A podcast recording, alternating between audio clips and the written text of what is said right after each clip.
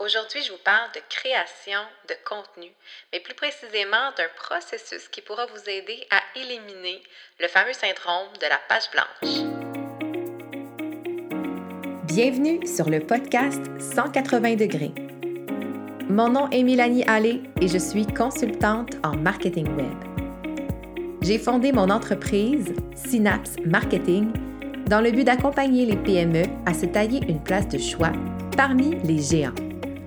J'offre mon expertise aux PME afin de réaliser une transition web cohérente en mettant en place des stratégies marketing intègres et authentiques qui font rayonner leur expertise et assurent leur croissance.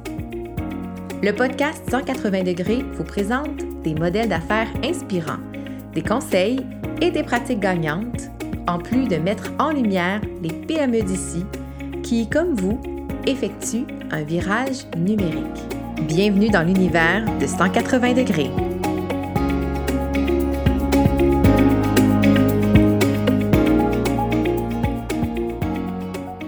Bonjour, bienvenue dans ce nouvel épisode de podcast.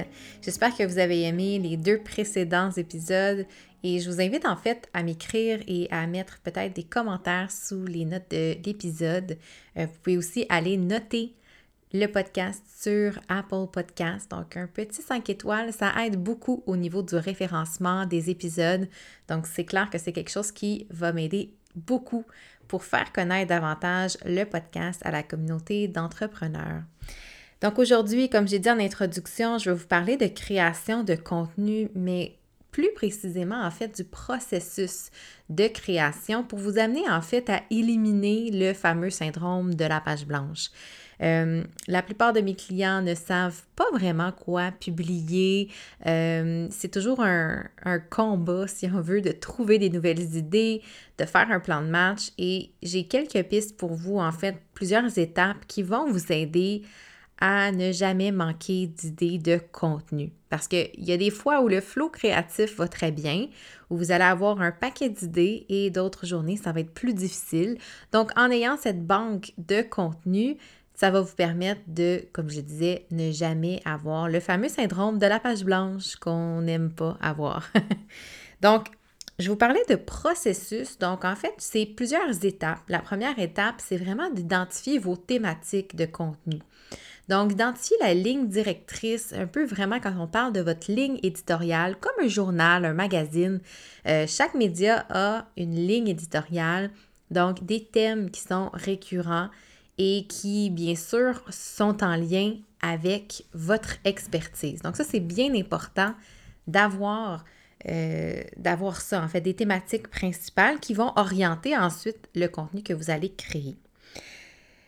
Les thématiques que vous créez, ça va toujours être en lien avec votre mission d'entreprise et vos produits, vos services. Donc, allez-y pas avec des thématiques qui n'ont pas de sens. Il faut que ce soit cohérent, évidemment.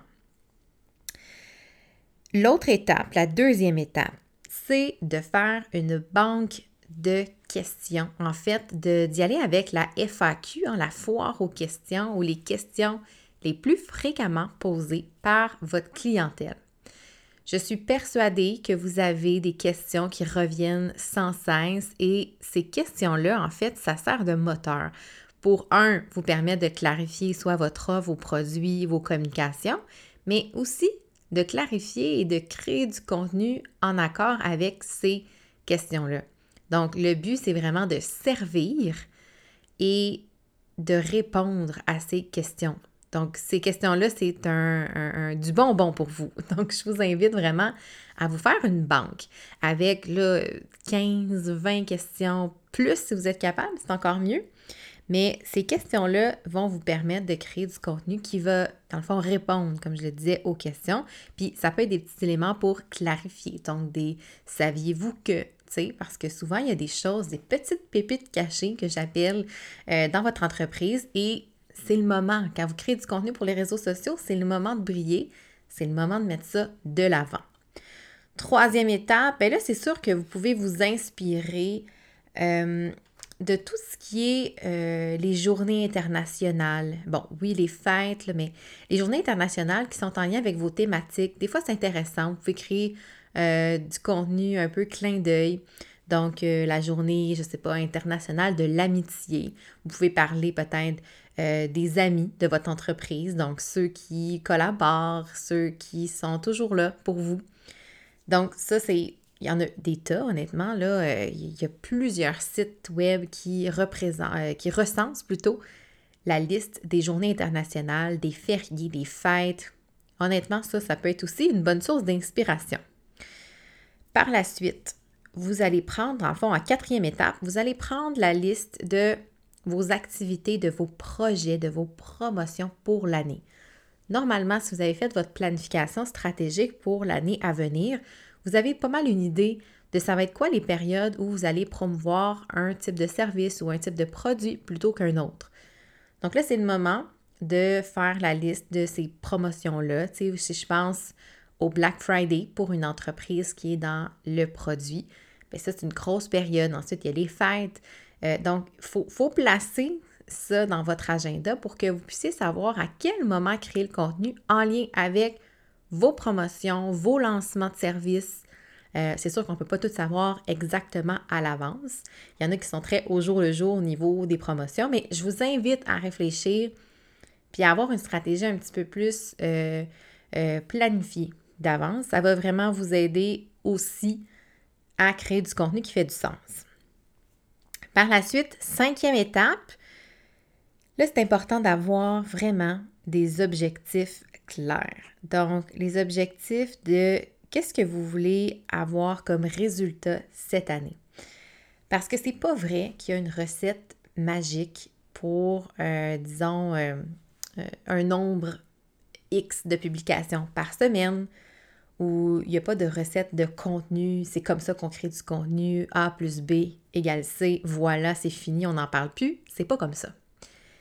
Donc, vos objectifs d'affaires, vos objectifs d'entreprise vont déterminer, un, le niveau d'implication que vous allez avoir au, au, niveau de la création de contenu, mais aussi le type de contenu que vous allez créer. Donc ça, c'est important de dresser la liste de vos objectifs pour que, évidemment, le contenu que vous allez diffuser pendant l'année soit en cohérence avec ces objectifs-là. Je donne un exemple concret. Euh, de mon côté, ce que je veux, c'est de me positionner dans l'industrie des consultants, des coachs, des stratèges marketing. Donc, moi, je veux me positionner comme une experte pour aider les PME euh, plus traditionnelles à faire une transition numérique. Donc, le contenu que je vais créer va être en lien avec cet objectif-là. Et moi, ma clientèle, ben, c'est une clientèle qui aime se faire expliquer euh, par des termes simples, concrets et vulgariser les concepts qui parfois ont l'air vraiment trop compliqués pour rien. Donc ça, moi, c'est ça, un des éléments clés de mon contenu, c'est qu'il faut que j'arrive à vulgariser ce qui semble compliqué pour plusieurs euh, entrepreneurs de cette niche-là. Donc, je passe maintenant à la sixième étape qui est de faire son calendrier éditorial. Donc, le calendrier éditorial, il y en a qui voient ça très rigide et honnêtement, plus il va être rigide, plus, je pense, va être ennuyeux. Pourquoi ennuyeux? Parce qu'on connaît tous des pages qui vont avoir une structure ultra rigide de contenu. Exemple, lundi partage, mardi citation, euh, euh, mercredi, je sais pas quoi, un, partage drôle. Donc, ça, ça devient prévisible et ce qui est prévisible est malheureusement pas intéressant. Donc, allez-y avec une structure qui soit souple, mais à la fois planifiée pour vous aider. Donc, ça peut être euh, d'avoir une thématique par jour, mais toujours avec des angles différents. Hein. Donc, pas nécessairement être obligé d'aller vraiment Lundi, toujours humoristique. Vendredi, des vidéos, absolument. Essayez de varier. C'est sûr que d'avoir une habitude, ça peut aider.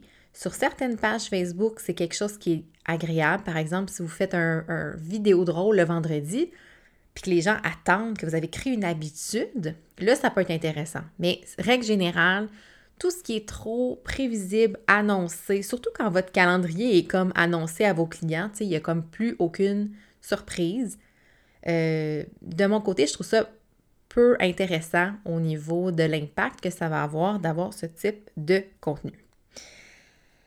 Un calendrier, on le fait sur combien de jours, on le fait comment? Écoutez, ça va vraiment dépendre, comme je disais, de vos objectifs, de votre niveau d'implication dans la création de contenu, de l'abondance de contenu que vous avez envie ou pas de créer.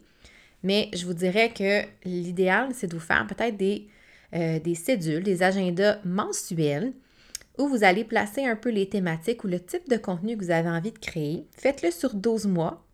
Ça peut avoir l'air euh, très loin. Je, dis 12 mois parce que, bon, quand vous avez des produits ou des promotions qui sont prévisibles dans le temps, je trouve ça le fun de le voir sur 12 mois. C'est plus clair. Mais si vous êtes du genre go with the flow puis que vous voyez juste, mettons, dans un horizon de 3 mois, bien à ce moment-là, faites-le sur 3 mois. Ça ne veut pas dire de créer votre contenu trois mois à l'avance. Ça veut juste dire que votre calendrier éditorial va être créé sur une base, mettons, trimestrielle ou annuelle. Une fois que vous avez fait cette euh, cédule-là, ça va être beaucoup plus clair pour vous pour passer à la suite des choses. La suite des choses, c'est quoi? Ben, c'est tourner vos vidéos, prendre vos photos, euh, vous faire une banque d'images libre de droit qui euh, correspondent à votre image de marque, à l'esprit, l'ambiance que vous voulez créer autour de votre entreprise, et qui doit se traduire sur les réseaux sociaux.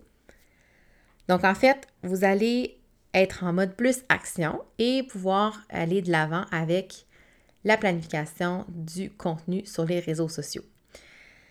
Je vous ai parlé vraiment de, des, fameuses étapes, donc les six étapes, mais il ne faut pas oublier que le contenu, c'est vaste. Hein. Le contenu, c'est quoi? Bien, les contenus, c'est sur les réseaux sociaux, sur votre site web, si par exemple vous avez des articles de blog que vous publiez, mais ça aussi, il faut le planifier à l'avance. Est-ce que vous allez avoir besoin de services de rédaction, de révision, de traduction? Tout ça doit être pris en compte et quand on planifie, ben, c'est là qu'on ne passe pas à côté de tâches super importantes.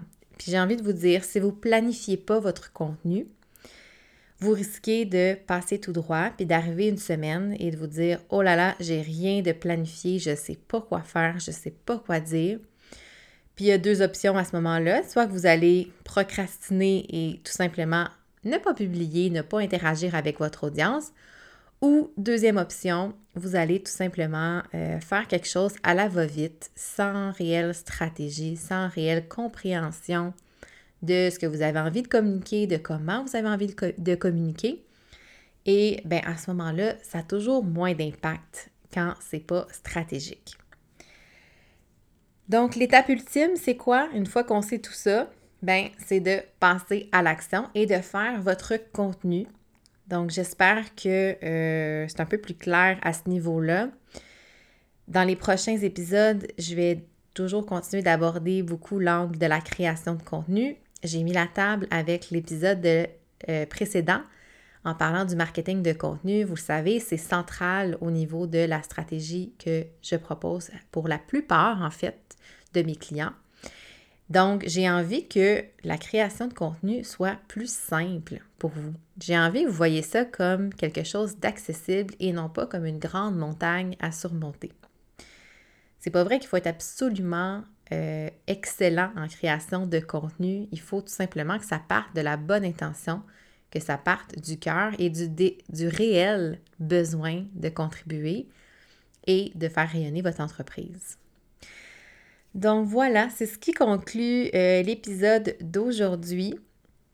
Si vous avez des questions, des réactions par rapport à l'épisode, je vous invite à communiquer avec moi ça va me faire un réel plaisir de vous aider ou plutôt de répondre à ces interrogations-là que vous pouvez avoir en lien avec le processus que je vous ai présenté au niveau de la création de contenu. N'hésitez pas à laisser des commentaires et à ajouter une petite note sur l'application que vous utilisez pour écouter le podcast et on se retrouve la semaine prochaine pour un autre épisode. Bye bye!